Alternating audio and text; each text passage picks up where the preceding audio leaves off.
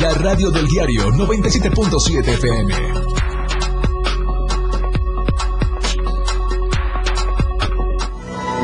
CEP no cederá a caprichos de la gente. Delfina Gómez dijo a Diario de Chiapas que no está para prometer, está para dialogar. Adolescente fue aventada desde un carro en movimiento en la colonia Adonai de Tuxtla Gutiérrez. Atlas sometió a Tigres en la ida de semifinales y acaricia su segundo final consecutivo. Estamos a diario contigo.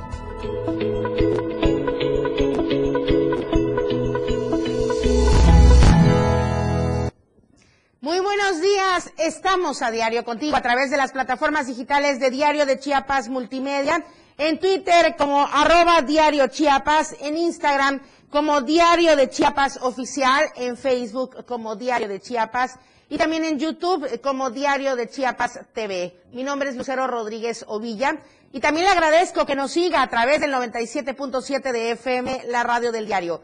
Muchísimas gracias por sintonizarnos desde su automóvil, desde el transporte público, en casa, en el trabajo, en todos los puntos donde usted se encuentre. Muchísimas gracias por seguirnos e iniciar informados con AM Diario. Vamos a comenzar justamente con los temas más importantes de esta mañana, pero antes las temperaturas, cómo estarán oscilando en este jueves 19 de mayo.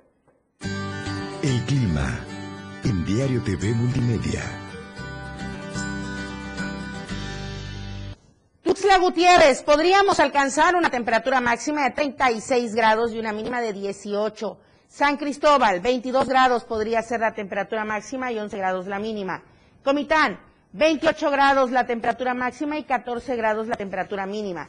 Tapachula, 34 grados podría ser la temperatura máxima y 22 grados la temperatura mínima. Así estaremos aparentemente durante este día y también comentarle respecto hay pronóstico de lluvias muy fuertes en la región Soconusco, mientras que lluvias fuertes en las regiones Sierra, Meseta y Alto. Son lluvias ligeras para siete regiones del estado.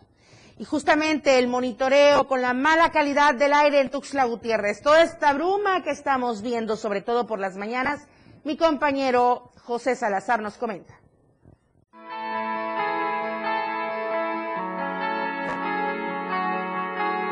La Secretaría de Medio Ambiente emitió una serie de recomendaciones por la mala calidad del aire que se respira en Tuxtla. De acuerdo con el monitoreo de calidad del aire emitido por la estación Centro, el número de partículas suspendidas supera los 51 puntos, es decir, dentro del rango permitido por lo que la calidad del aire es mala. El monitoreo de la calidad del aire realizado del 12 al 18 indican que los días críticos fueron 13, 16, 17 y 18, siendo este último el punto más álgido. Por ello se recomienda a las personas sensibles evitar actividades físicas moderadas y vigorosas al aire libre, además de reducir la actividad física. Cabe señalar que la alta concentración de partículas suspendidas es generada por las actividades agrícolas, la construcción y los automóviles, siendo la lluvia el único factor que ayuda a limpiar el aire, ya que no se cuenta con una estrategia del hoy no circula. Para Diario de Chiapas, José Salazar. Ya que hay otra situación que también ha complicado y preocupa, porque por la deforestación y cambio de uso de suelo, Chiapas obviamente cada vez va perdiendo más vegetación natural en los diferentes puntos de la entidad. En el estado de Chiapas se está observando una degradación ecológica de los paisajes como consecuencia de una desforestación desmedida, así como por cambios radicales de uso de suelo. Horacio Morales Iglesias, docente del Instituto de Investigación en Gestión de Riesgos y Cambio Climático de la Universidad de Ciencias y Artes de Chiapas, dio a conocer que de acuerdo al monitoreo de la Tierra, se ha observado una degradación ecológica de los paisajes del estado de Chiapas, siendo el cañón del sumidero uno de los espacios naturales más afectados por este fenómeno. Como consecuencia de este impacto en el medio ambiente, resaltó que en la entidad cada vez son menos las áreas las que se consideran como vegetación natural, ya que se ha observado que el cambio de uso del suelo es más dinámico y por tanto estas áreas naturales pasan a ser pastizales. Como les decía, cada vez son menos las áreas considera eh, vegetación natural. El cambio de uso del suelo está siendo muy dinámico, entonces las selvas pasan a ser potreros, pastizales, y eso genera una degradación ecológica de estos paisajes. Aunado a ello, apuntó que si al fenómeno de la degradación ecológica se le añaden los impactos geológicos, se puede encontrar que esto favorece a los movimientos tectónicos, tal como el último que se registró semanas atrás con el desprendimiento de una de las paredes en el cañón del sumidero. Ante este escenario, Morales Iglesias refirió que es importante que se consideren los instrumentos de planificación territorial, como son los atlas de riesgo, los ordenamientos ecológicos y territoriales estatales y municipales, con el fin de hacer un uso sustentable del territorio, ya que destacó que se debe tener en claro que el territorio es dinámico, mas no estático. Por tanto, puntualizó que ante estos escenarios la ciencia se debe anticipar a lo que pueda suceder en un momento dado, y para ello se debe aplicar los instrumentos de planificación. De acuerdo a datos de la licenciatura en Ciencias de la Tierra, los paisajes poseen un alto grado de neutralidad, es decir, altos niveles de bio y geodiversidad, así como bajos niveles de transformación de su cobertura vegetal, que ocupan una superficie que representa el 22% del área total del estado de Chiapas. Para Diario de Chiapas, Ainer González. Vamos a ir a los temas de salud. Aquí hay un punto muy importante con la hepatitis aguda infantil. Se está convirtiendo en una preocupación mundial. ¿Y esto por qué? Bueno, pues porque las causas están causando alarma a nivel global, porque su origen todavía se desconoce del todo. Y también por su probable coincidencia o relación con la COVID-19.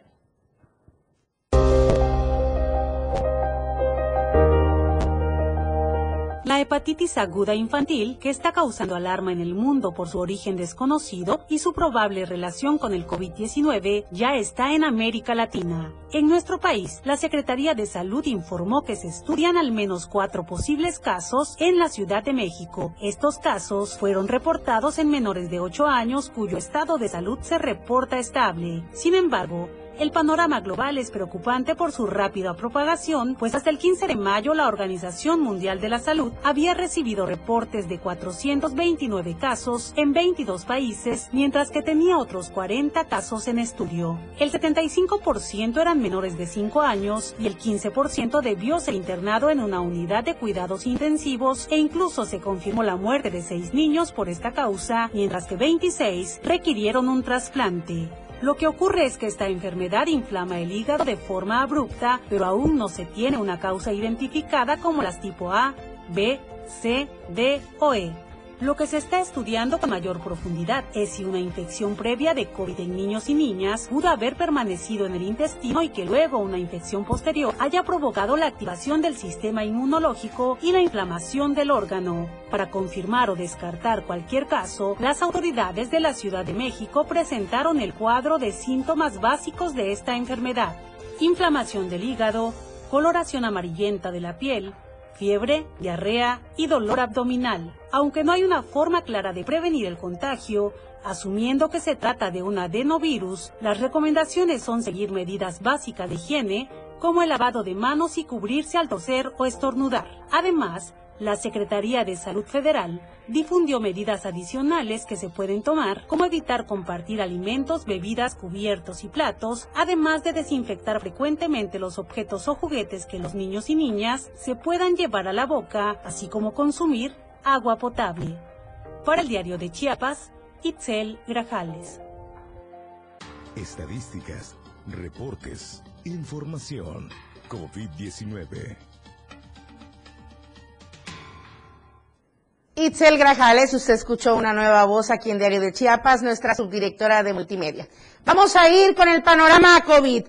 El gobernador Rutilio Escandón Cadena señaló que Chiapas cuenta con suficientes vacunas justamente contra esta enfermedad, por lo que insistió en el llamado a las chiapanecas y a los chiapanecos, especialmente a las y los adolescentes mayores de 12 años, a que acudan a cualquiera de los 161 centros de vacunación, así como a las clínicas y los hospitales a aplicarse la dosis correspondiente.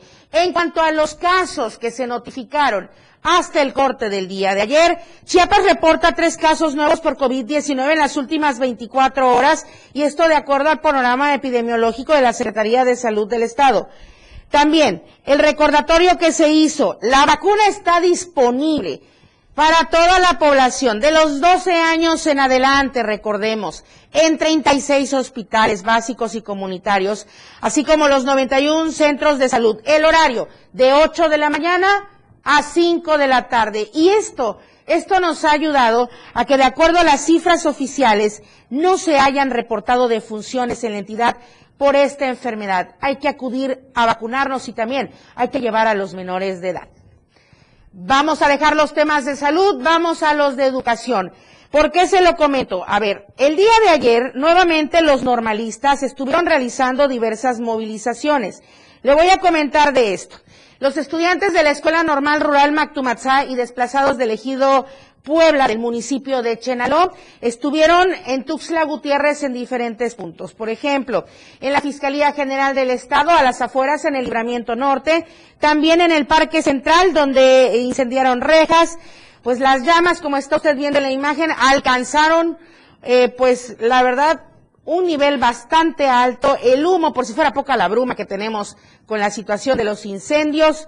Eh, estuvieron ahí manifestándose, también impidieron el acceso al, al Palacio de Gobierno. Otros grupos con mantas y lonas estuvieron dispersándose. Y en fin, estuvieron realizando diversas acciones y los estudiantes demandan castigo a quienes los detuvieron el 18 de mayo del 2021, o sea, hace un año, y cuando les llevaron a prisión a la penitenciaría de El Amate en el municipio de Cintalapa. Este fue el motivo por el cual se estuvieron manifestando. Pero también, mi compañera Eden Gómez entrevistó a la secretaria de Educación, Delfina Gómez, y ella dijo, no cederán a las presiones de ninguna índole del sector educativo. Aquí lo que hay que hacer es dialogar.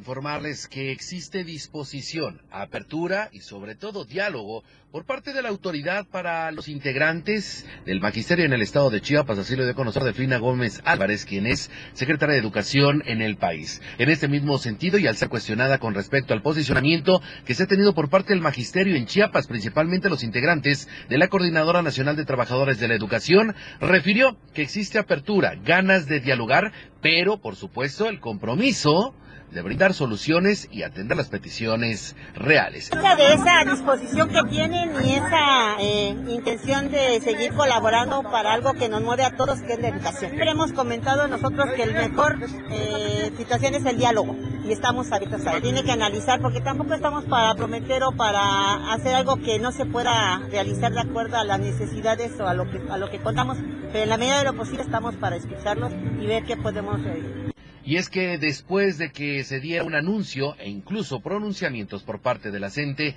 en cuanto al pliego petitorio que pretenden, pues obviamente brindar a las autoridades federales, en donde destacan movilizaciones, bloqueos carreteros, entre algunos otros, la titular de esta instancia refirió que es prioritario el diálogo y la concertación. Sin embargo, no caerán en caprichos de ningún sector. Informó para el diario de Chiapas, Eden Gómez. Antes de ir al corte comercial, el primero de esta emisión, le recordamos la encuesta que circula durante esta semana. La pregunta va de esta propuesta que ya realizó el presidente de la República. ¿Consideras que México debe recibir a médicos de Cuba? Hay tres opciones para que usted pueda contestar. Sí, bienvenidos.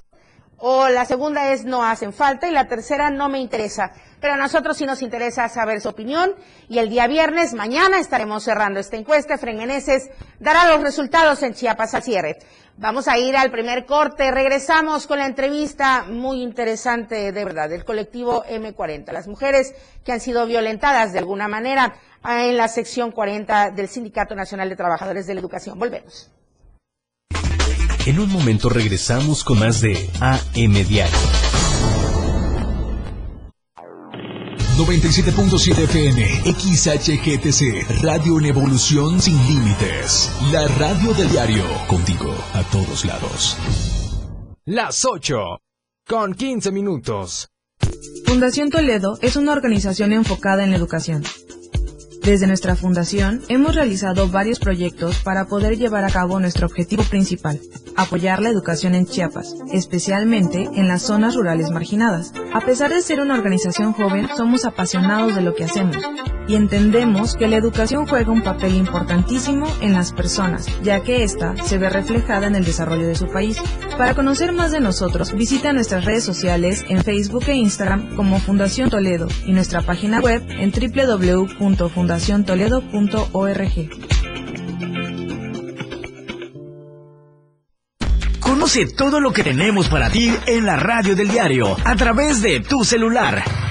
Escanea en nuestro diario impreso el código QR. Visita nuestra barra de programación y escúchanos desde tu celular. Además de conocer toda la programación de la radio del diario a través de tu celular.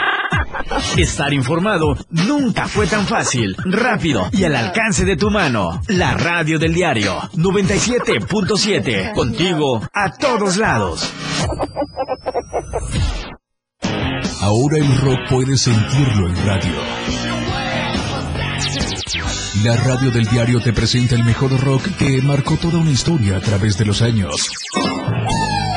Miguel Sengar tiene para ti la mejor selección musical del rock y la radio del diario te lo presenta de lunes a viernes de 8 a 9 de la noche. Rock Show. Miguel en la radio del diario 97.7 contigo en el rock a todos lados. 97.7, la radio del diario. Continuamos con más de AM Diario.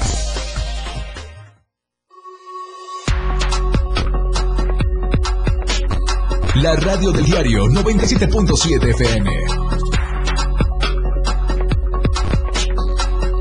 Amor y pasión por la radio. 97.7 FM, la radio del diario. Contigo a todos lados.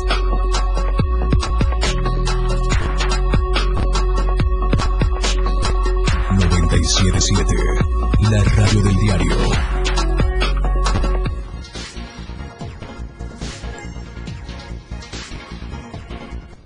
Estamos de vuelta en AM Diario. Le agradezco por escucharnos a través del 97.7 de FM, la radio del diario. Y el día de hoy quiero darle la bienvenida a la licenciada Mónica Pérez Cancino, porque ella es representante legal del colectivo M40. Aquí en Diario de Chiapas dimos cuenta justamente del surgimiento del anuncio de este colectivo que la verdad tiene un fin bastante loable.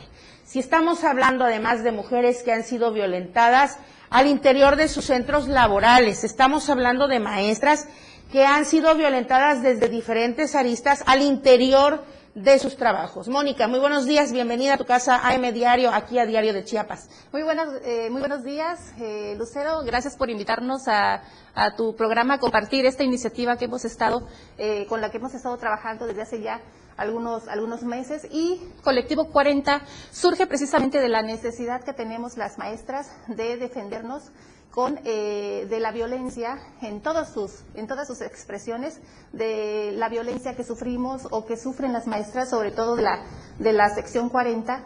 en sus centros de trabajo eh, es importante recalcar que esta iniciativa eh, surge de, eh, de esa necesidad eh, Y lo que nosotros queremos es sumar, sumar para que eh, esta problemática social que no podemos, que no podemos, eh, no podemos negar, por alto, exactamente, no, podemos negarla.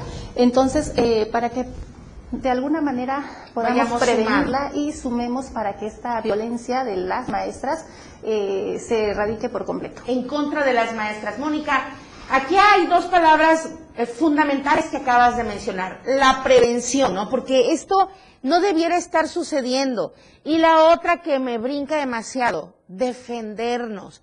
Pero ¿por qué defendernos si estamos en nuestro centro de trabajo? Platícanos, Mónica, ¿cómo surge esta iniciativa? Esta defensa de las maestras que han sido violentadas. Por lo pronto estamos hablando de la sección 40 del Sindicato Nacional de Trabajadores de la Educación, ¿no? Las maestras agremiadas este sindicato pero también están lanzando la invitación a diferentes instancias, a diferentes instituciones, porque desafortunadamente esta violencia existe en todas las instituciones de educación en contra de las mujeres. Así es. Eh, es importante recalcar que nuestra coordinadora, la doctora Cristal del Rocío Pérez Casino, que es precisamente la que inicia este, este colectivo Mujeres 40, ha eh, caminado en las zonas rurales sobre todo y ha vivido de, de en carne propia la, la, la, la, queja de las maestras que están eh, en este momento en estas zonas rurales. ¿Cuál es esta queja principal, Mónica? Mira, la queja principal es eh, muchas veces han sido violentadas, amenazadas, eh, ya sea por los, por los mismos eh, compañeros de trabajo. ¿De qué manera? ¿El laboral, sexual, de qué manera? Tenemos acoso en todos en todas sus expresiones. Desafortunadamente, usted elija, pues. En todas sus expresiones. Desde acoso sexual, acoso laboral, eh, inclusive no solamente por los compañeros, también eh, eh, por, la gente que ahí vive. Por los pobladores de la, de la, de la, que vive, que viven en esas comunidades. Bueno, Mónica, a ver, todas estas expresiones de violencia en contra de las maestras han sido denunciadas de entrada ante la Secretaría de Educación o ante otras instancias? Desafortunadamente, me atrevo a decir que la gran mayoría de, de maestras no se atreven a denunciar. ¿Por qué? Por miedo. Tienen miedo. ¿Cuál es el miedo principal? ¿Qué represalia es la principal? ¿La pérdida del trabajo? Es probable, ellos eh, consideran que la pérdida de, pérdida de trabajo también es, es, una, es un miedo muy latente que está en, en ellas, pero también el no ser escuchadas. No son escuchadas no somos escuchadas. Cuando decimos estamos amenazadas, cuando decimos eh, tenemos miedo, necesitamos un cambio de centro de trabajo, necesitamos que nos protejan, no somos escuchadas. Parece que nada dijimos, ¿verdad? Así es. Parece eh, esta, bueno, hay esta sensación de que, ¿para qué hablo? ¿Para qué digo? Si nadie me va a escuchar, si no me van a hacer caso, ¿no? Es lo que estaban comentando ustedes durante la presentación de este colectivo M40, lo cual de verdad nos deja perplejos, porque no es posible que a estas alturas del partido se tema por perder un trabajo que además estamos hablando de plazas ya asignadas, donde no debiera existir este temor por denunciar cualquier tipo de violencia y tampoco la apatía para hacerlo, porque nos tienen que escuchar. Así es.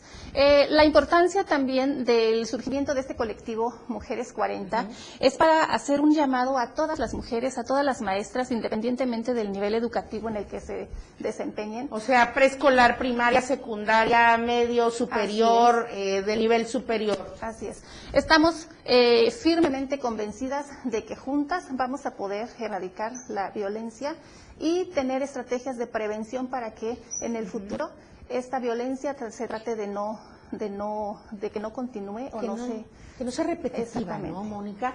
Y bueno, eh, también están convocando no solo a maestras de diferentes niveles eh, educativos, también de diferentes instituciones. Así es. Mira, tenemos la, la, firme convicción y tenemos la, la, creencia en el colectivo M40 que juntas vamos a, vamos a lograrlo pero necesitamos eh, tener eh, ese acompañamiento, ese acercamiento entre mujeres, entre maestras, para que podamos eh, trabajar en contra de la, de la violencia en cualquiera de sus expresiones. Claro, hay que trabajar unidas y sobre todo, Mónica, platícanos, por ejemplo, alguna situación en la que desafortunadamente no hayan no hayan metido las manos para hacer algo por una maestra en situación de violencia y por lo cual ustedes están motivándose a organizarse de esta manera.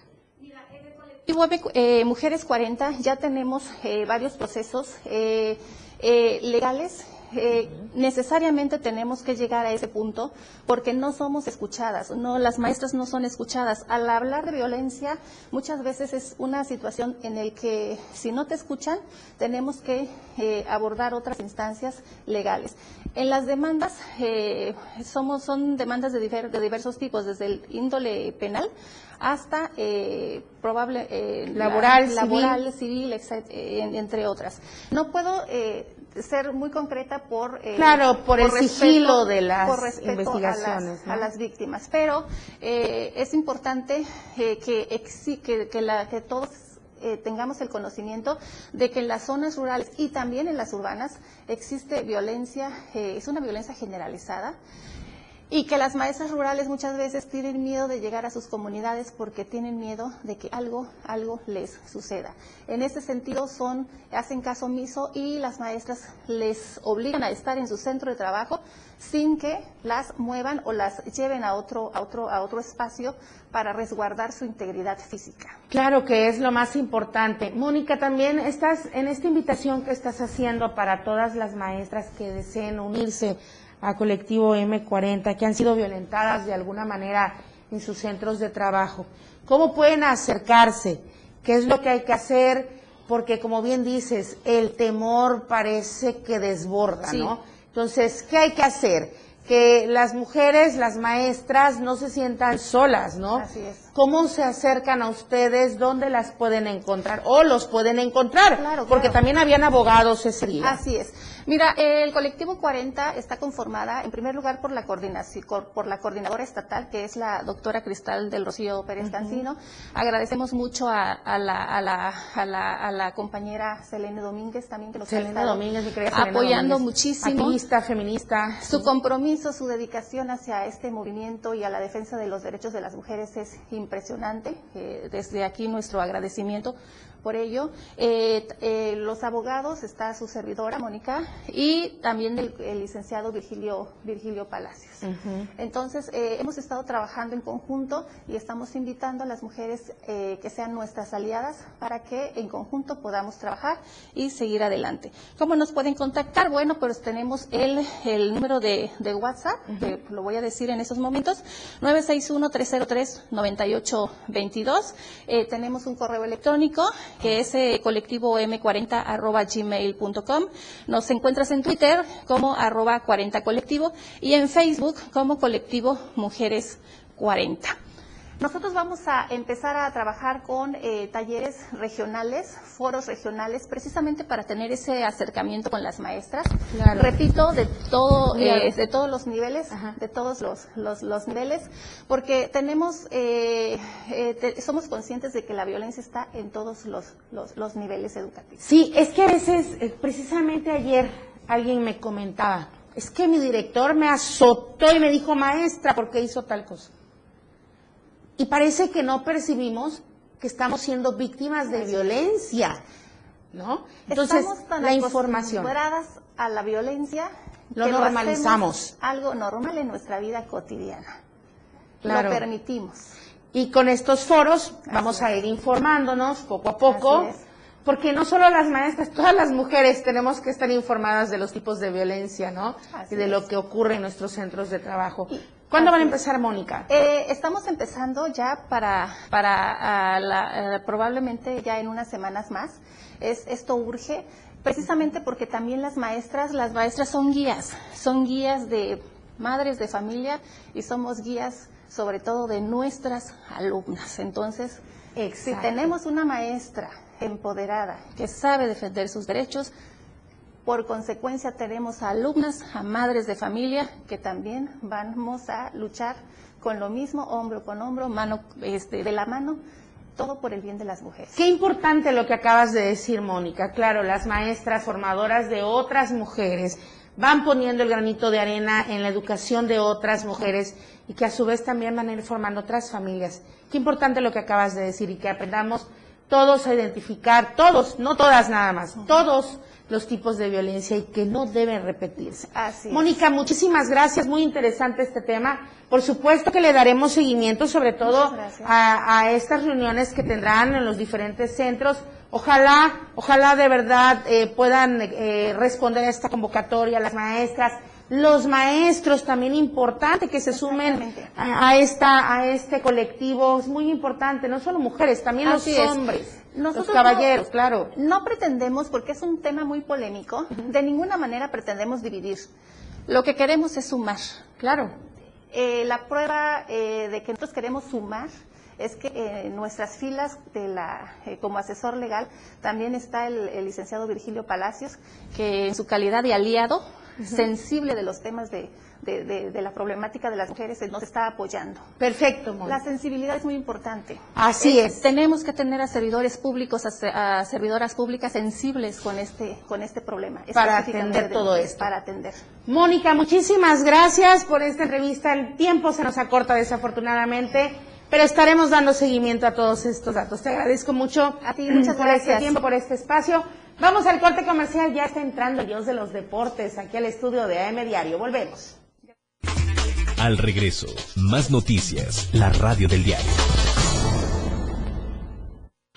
Evolución sin límites, la radio del diario. Más música, noticias, contenido, entretenimiento, deportes y más. La radio del diario 977. 97.7. La radio del diario. Más música en tu radio. Lanzando nuestra señal desde la torre digital del diario de Chiapas. Libramiento Surponiente 1999. 97.7. Desde Tuxtla Gutiérrez, Chiapas, México. XHGTC, la radio del diario.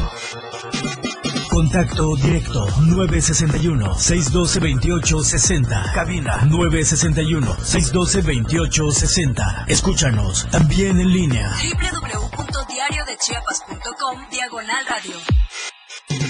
97.7 La radio del diario. Más música en tu radio. Las 8 con 31 minutos. Chiapas es poseedora de una belleza natural sin rival en todo México. Una gran selva, un impresionante cañón, manglares y playas únicas, además de paradisiacas caídas de agua, visten a nuestro estado con el encanto único de la naturaleza. Chiapas es el estado más al sur de México, la última frontera de nuestro país. Aquí en este rincón, que también fue el último territorio en añadirse a la República, se encuentra un paraíso de bellezas naturales listo para ser explorado. Ve y disfruta lo que Chiapas tiene para ti. 97.7, la radio del diario.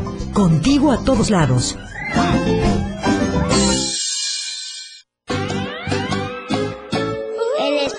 Para niños de 0 a 100 años ya está aquí un espacio donde la magia de la imaginación crea grandes historias. Relatos, cuentos, música y mucha diversión. Y disfruta de un mundo único que la radio del diario tiene para ti. El momento de ver la cajita mágica. Toda la magia está contigo. Todos los domingos de 11 a 12 del día. En la cajita mágica. La radio del diario 97.7 contigo a todos lados. Contigo a todos lados. 97.7 FM. Continuamos con más de AM Diario.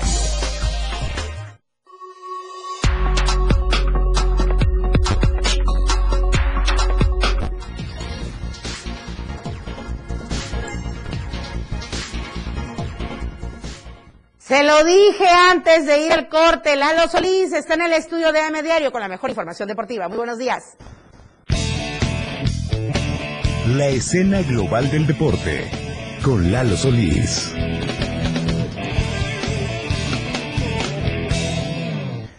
¿Qué tal? Muy buenos días. Sí, cerrando la semana aquí en AM Diario, por lo menos en lo que a mí corresponde, porque pues yo ya no me presento. Yo ya no me presento noticiero hasta lunes, eh, por eso estoy cerrando la semana. Así que bueno, vamos a platicar de información deportiva y es que después de muchos eventos que se han disputado y de algunos que todavía se disputarán en el cierre de este mes, se notificó que la sede de la edición 57 del Congreso y Campeonato Estatal Charro ya está lista, ya tiene programadas las actividades de los primeros días de competencia, misma que se va a poner en marcha el próximo 7 de junio allá en Comitán de Domínguez. Se trata pues de la edición 57 del Congreso y Campeonato Estatal Charro, en la que todo está dispuesto para ver a los mejores conjuntos eh, ejecutantes del deporte nacional por excelencia, realizar las suertes tratando de hacer la mejor puntuación para convertirse en el mejor equipo chiapaneco. Informaron ahí en la sede que, pues como eh, es costumbre, habrá dos categorías, la AAA y la AA, para tener equipos de nivel respectivo y por supuesto, también estará la tradicional competencia al charro completo, que es, pues bueno, de manera individual, los mejores exponentes de esta disciplina irán ejecutando las suertes para acumular puntos y ver quién es el que en el acumulado es el que mejor puntuación suma para llevarse los honores, además de las distinciones eh, individuales que se dan al mejor pial, al mejor, a la mejor cola, en fin, eh, todas estas suertes que tienen la cala, que es la que abre normalmente una charreada y que también reconoce el dominio del jinete sobre su caballo. Así que bueno, les decía, el evento es del 7 al 12 de junio allá en Comitán de Domínguez. Y pues bueno, ya hemos visto más o menos quiénes estarán por ahí disputándose estos honores. Se informó que el día martes 7 de junio eh, arrancarán al mediodía las actividades con eventos en categorías infantiles, destacando los más pequeños para demostrar ya sus habilidades en estas artes charras y finalmente a las 20 horas, a las 8 de la noche, se disputará la primer charreada ya formal en la que tomarán parte Rancho San Luis, Regionales de Chilón y La Chiapaneca. Así que bueno, ahí está todo el detalle de lo que va a ser el Congreso y Campeonato Estatal Charro 2022 que se disputa del 7 al 12 de junio allá en Comitán de Domínguez. Vamos a platicar también de Taekwondo y es que eh, después de notificar que tres chiapanecos estaban tomando parte en el, en el Mundial Sub-18 de Juegos Escolares, pues bueno, finalmente volvieron a casa estos tres elementos con mucha experiencia. Para mala fortuna de eh, la Federación Mexicana de Deporte Escolar, eh, pocos resultados en esta ocasión para la delegación mexicana y en lo que a los chapanecos respecta, Belén Córdoba, Lili Hernández y Carlos Girón fueron los que asistieron a esta edición de la, de la Copa Mundial de Deporte Escolar, del Mundial de Deporte Escolar. Eh, se realizó allá en Normandía, en Francia, y pues bueno, los tres representantes chiapanecos cayeron en su primer combate. Así que bueno, este año de verdad eh, no está siendo nada bueno para el taekwondo en general. Y aquí está pues este eh, resultado que si usted lo quiere considerar de esta manera, pues bueno, es un fuego importante porque estos eh, atletas seguramente por ahí tendrán todavía más actividad en eventos nacionales en nuestro país y seguramente estarán peleando medallas en los Juegos Nacionales con ADE. A este evento en Normandía asistieron representantes de 35 países y pues bueno, para los tres chiapanecos, vamos a dejarlo en que pues tienen un evento más de experiencia. A ver qué tal les va en el resto del año a ADECH, a FEMEDES y a todos los demás relacionados con el taekwondo.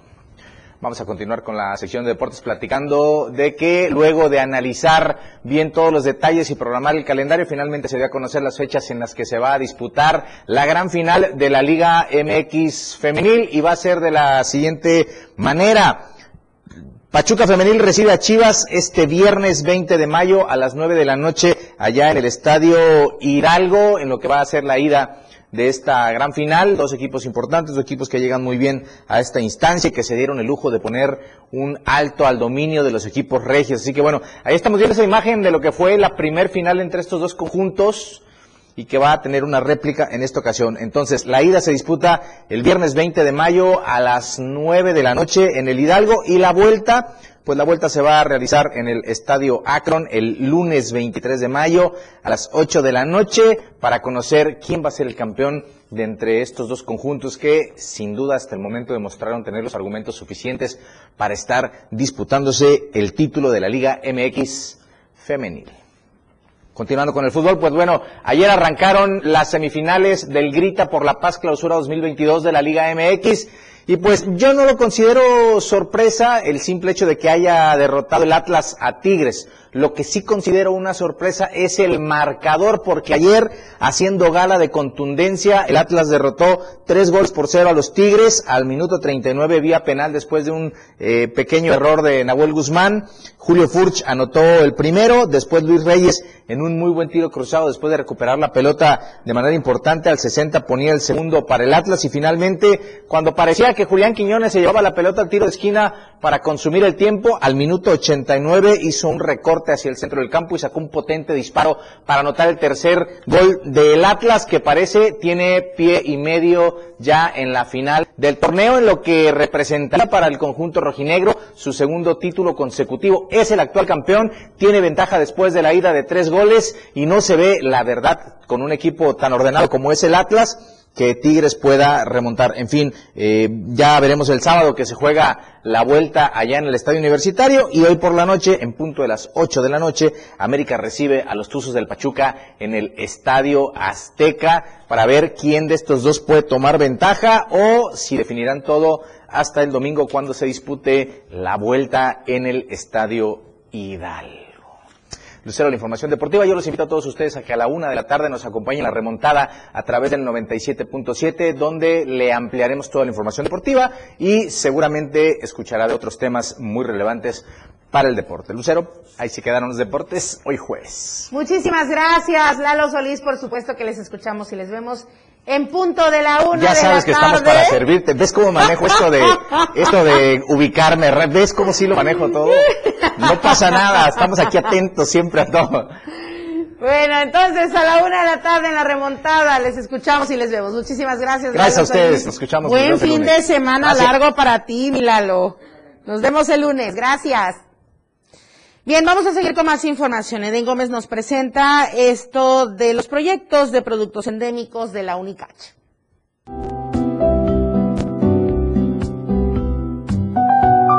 Susana Guadalupe Sea Calope, coordinadora de la carrera de Ciencia y Tecnología de Alimentos de la UNICACH, señaló que uno de los principales objetivos de esta carrera es que los estudiantes estén vinculados a la investigación y parte de este proceso es incluirlos en el tema de titulación, lo cual brindaría servicios y beneficios a diversos sectores de la sociedad, en este caso de Chiapas. Estos productos que se están presentando tienen la intención, refirió, de fortalecer diversas prácticas, sobre todo en beneficio a los ciudadanos chiapanecos. En esta ocasión presentaron dos eh, proyectos, los cuales están basados en eh, diversos productos, los cuales son endémicos. Dentro del programa educativo es precisamente que los chicos constantemente estén vinculados a la investigación.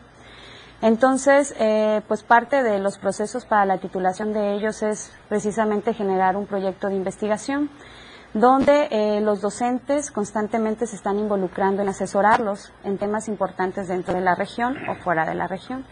Entonces, la cantidad de investigaciones que se tienen está en relación a la capacidad de estudiantes que nosotros vamos titulando. En este sentido, María Méndez Bautista, docente de esta facultad, habló sobre las investigaciones correspondientes a los chiles. Sí, el chile blanco, un producto considerado aún como silvestre, sin embargo, rico en diversas alternativas nutricionales. Pretenden, por supuesto, perfeccionarlo. Por ello, hay que estar buscando opciones. que nosotros queremos eh, implementar es mejorar la calidad nutricional del chile, ya que la pungencia de este chile es menor a otros, por ejemplo, si hablamos del habanero.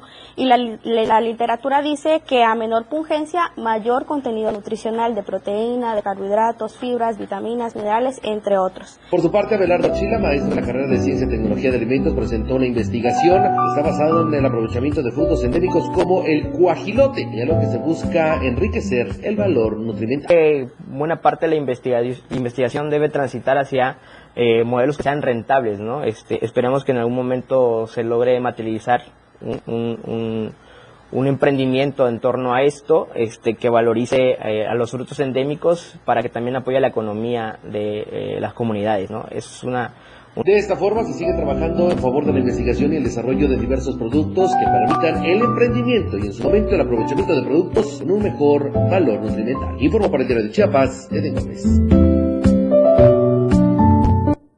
Ya se lo habíamos comentado, estamos de aniversario en el 97.7 de FM, la radio del diario. Gracias a ti y vamos por más, claro que sí. Gracias por estar con nosotros, por escucharnos siempre desde cualquier punto. Es nuestro primer año y por supuesto que vamos por muchísimos años más. Corte comercial y todavía hay más información en AM Diario. Más de AM Radio, después del corte.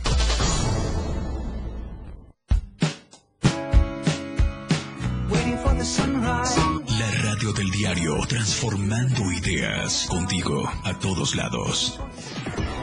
Las 8 con 44 minutos.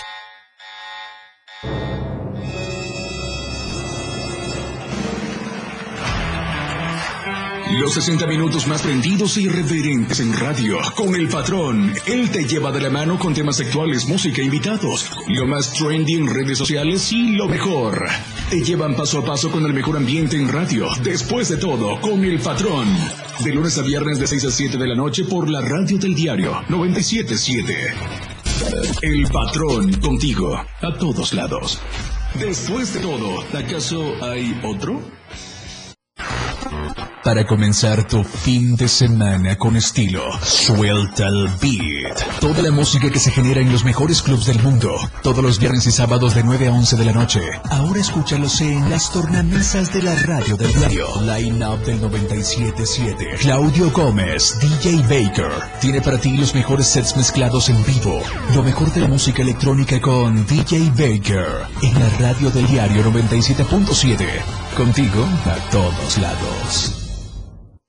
Aquí no se habla mal, se dice lo que es. Salud física y mental. Música, notas y movimiento. Sinergia, estática, ruido y silencio. Somos un todo que provoca cambios y nosotros queremos que nos acompañes para poder hacerlo juntos y en positivo. Y deshacernos de lo que nos estorba. Acompáñanos de lunes a viernes en Mandala. A partir de las 11 de la mañana, a través del 97.7 de FM.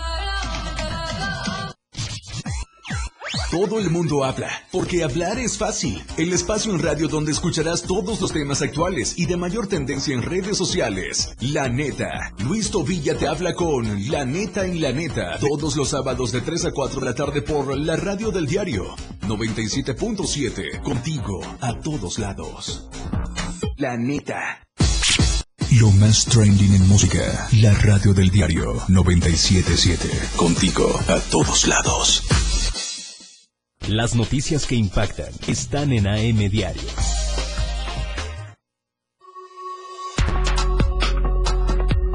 La radio del diario 97.7 FM.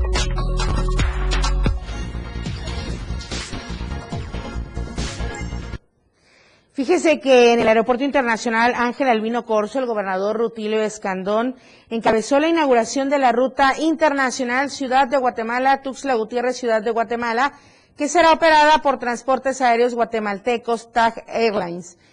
Esto resaltó este tipo de conexiones, además de enaltecer la hermandad y fraternidad de ambos pueblos, fortalece las relaciones económicas, comerciales y detona el flujo turístico entre Chiapas y Guatemala. Se presenció el primer aterrizaje de este vuelo proveniente de Guatemala y el bautizo de la aeronave. y ahí eh, se aseguró que aunque Chiapas y Guatemala tienen una división geopolítica, les une una gran riqueza natural, histórica también, así como los valores, el idioma, las creencias, las tradiciones y más que eso, el espíritu del mundo maya. En su intervención, el director comercial de, de TAG Airlines, Francisco Paul, celebró el inicio de estas operaciones con esta nueva ruta disponible con cuatro frecuencias semanales, al tiempo de manifestar que Chiapas es un destino de gran relevancia. Así es que ahí está esta nueva opción.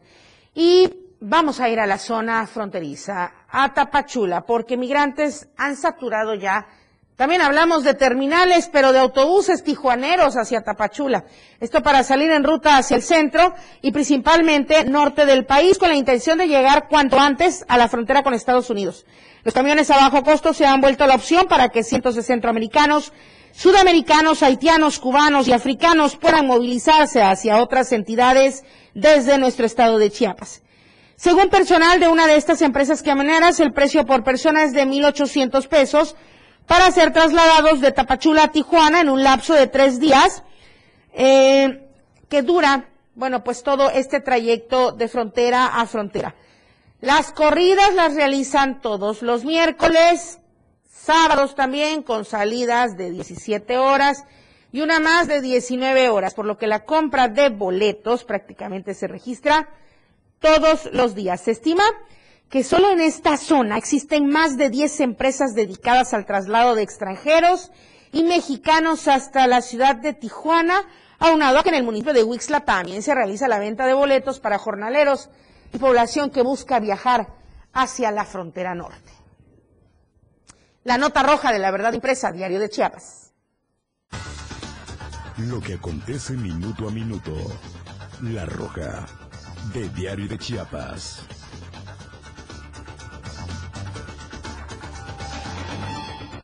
Esta información que fue tendencia ayer en redes sociales, desafortunadamente. Una adolescente fue tirada, fue aventada netamente de un carro en movimiento sobre la calle San Marcos, esquina con San Pedro de la colonia Donaí, Ayer aquí en Tuxtla Gutiérrez fue eso de las 19.40 horas cuando los vecinos hicieron el reporte al número de emergencias de esta joven de aproximadamente 17 años de edad. Se encontraba tirada en la vía pública, al parecer presentaba diferentes lesiones en varias partes del cuerpo. De la unidad, pues no se saben sus generales, los paramédicos arribaron para brindarle auxilio, fue trasladada al hospital regional bajo custodia policíaca debido a que al parecer fue un llamado levantón. Se supo que la joven vestía con pantalón de mezclilla azul y una playera del Covach. Se desconoce si es de algún plantel de la capital o de Villa Corso, lugar de origen de la menor. Vamos a ir con Janet Hernández. Mucha movilización ayer en San Cristóbal de las Casas porque retuvieron y amenazaron con linchar a presuntos secuestradores en Sinacantán. Janet, buenos días. Hola Lucero, buenos días. Te saludo de San Cristóbal para informarte que pobladores retuvieron a dos presuntos secuestradores de menores de edad en Chinacantán. Los hechos ocurrieron la noche del miércoles. Una turba de personas intentó lincharlos. Los sujetos originarios de San Cristóbal Chamula fueron brutalmente golpeados por una turba de personas que se dieron cita en la plaza de ese lugar. Alrededor de 200 personas, en su mayoría hombres, decían quémenlos por abusivos. Algunos habitantes señalaron que el problema se originó por un accidente vial el culpable se negó a pagar, por lo que eh, los acusaron de secuestro. De manera extraoficial se dijo que uno de los presuntos infractores era trasladado al Hospital de la Escultura, pero lamentablemente murió por la gravedad de los golpes, mientras el otro fue rescatado por la Fiscalía Indígena Lucero. Muy bien, Janet. Bueno, este tema hasta aquí va y también el de la mujer que denunció agresión y alerta sobre la delincuencia en San Cristóbal, que no es la primera vez, desafortunadamente. Así es, eh, una mujer denunció y alertó que fue atacada por un sujeto a eso de las dos de la tarde sobre la calle General Utrilla, esto a la altura del Colegio Tepeyac. A través de una denuncia hecha a través de sus redes sociales, Gina alertó a las mujeres que cuando vayan en su automóvil se aseguren que no hayan personas sospechosas para evitar ser víctimas de los delincuentes indicó que no llevaba bolso o algo de valor que pudieran quitarle y que su atacante era una persona de rasgos indígenas y de tez morena. Finalmente dijo que afortunadamente solo fue un susto y un poco de dolor por, del cuerpo por el forcejeo. Solamente. Y bueno, Janet, justamente por estas situaciones, activistas estuvieron manifestándose frente al Museo de San Cristóbal de las Casas para pedir protección para las mujeres prioritariamente. Así es, este alrededor de 30 integrantes de la red de colectivas e individualidades feministas de los Altos de Chiapas exigieron el castigo de los responsables de los feminicidios que se han registrado en esta ciudad y en México. Indicaron que actualmente algunos feminicidios han quedado impunes, otros asesinos están en las cárceles, pero aún no han sido sentenciados, por lo que urgieron a las autoridades encargadas de la justicia castiguen a estos feminicidas.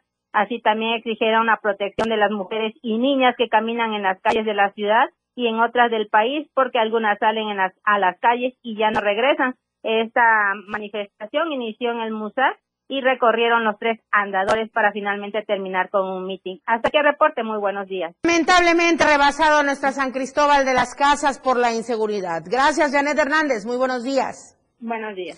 Precisamente un grupo de ciudadanos allá en San Cristóbal denunció la falta de apoyo y atención de la Policía Municipal, Estatal, del Ejército, de la Guardia Nacional, porque solicitaron ayuda para ser auxiliados. A través de un escrito señalaron que durante los disparos por arma de fuego que se registraron en la zona norte de San Cristóbal el pasado lunes 16 de mayo, usted recordará, le comentamos aquí también con Janet, pues solicitaron el auxilio a través de los números de emergencia, pero nadie se presentó, ninguna de las corporaciones, ni municipales, ni estatales, ni del índole federal.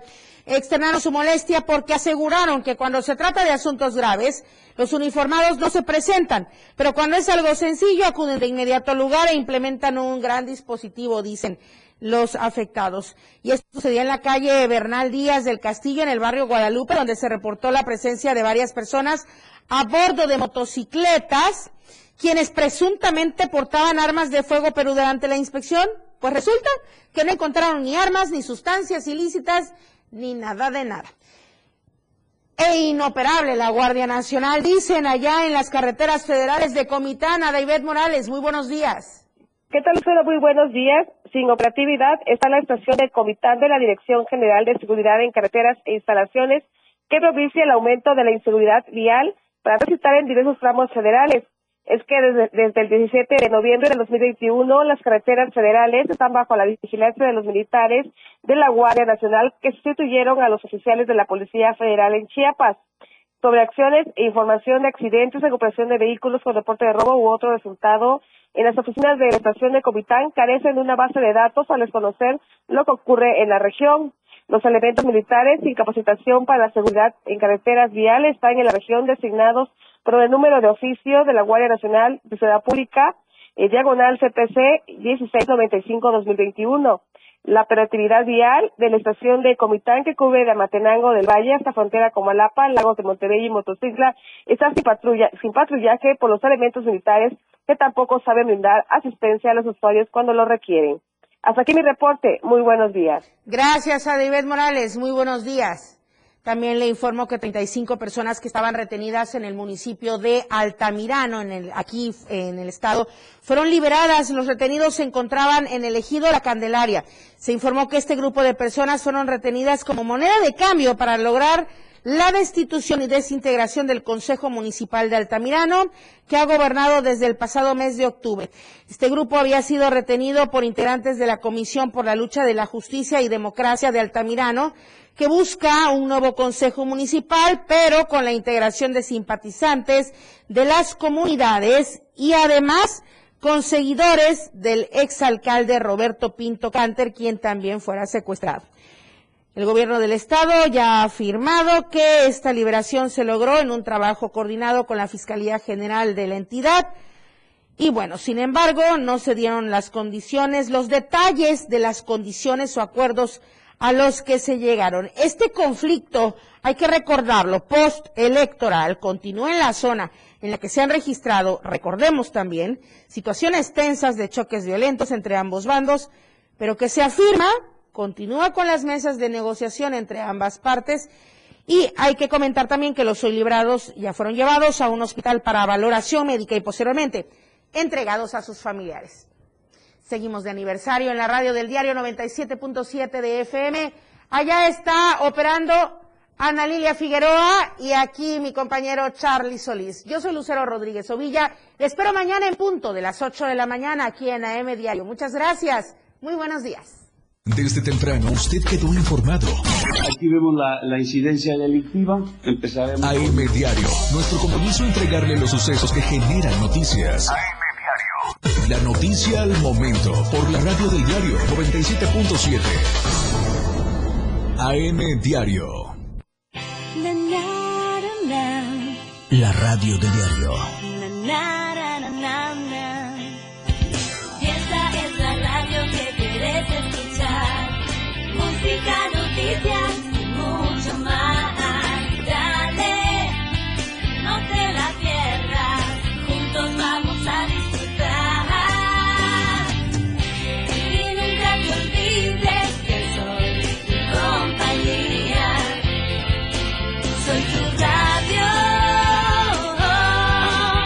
radio del diario 97.7.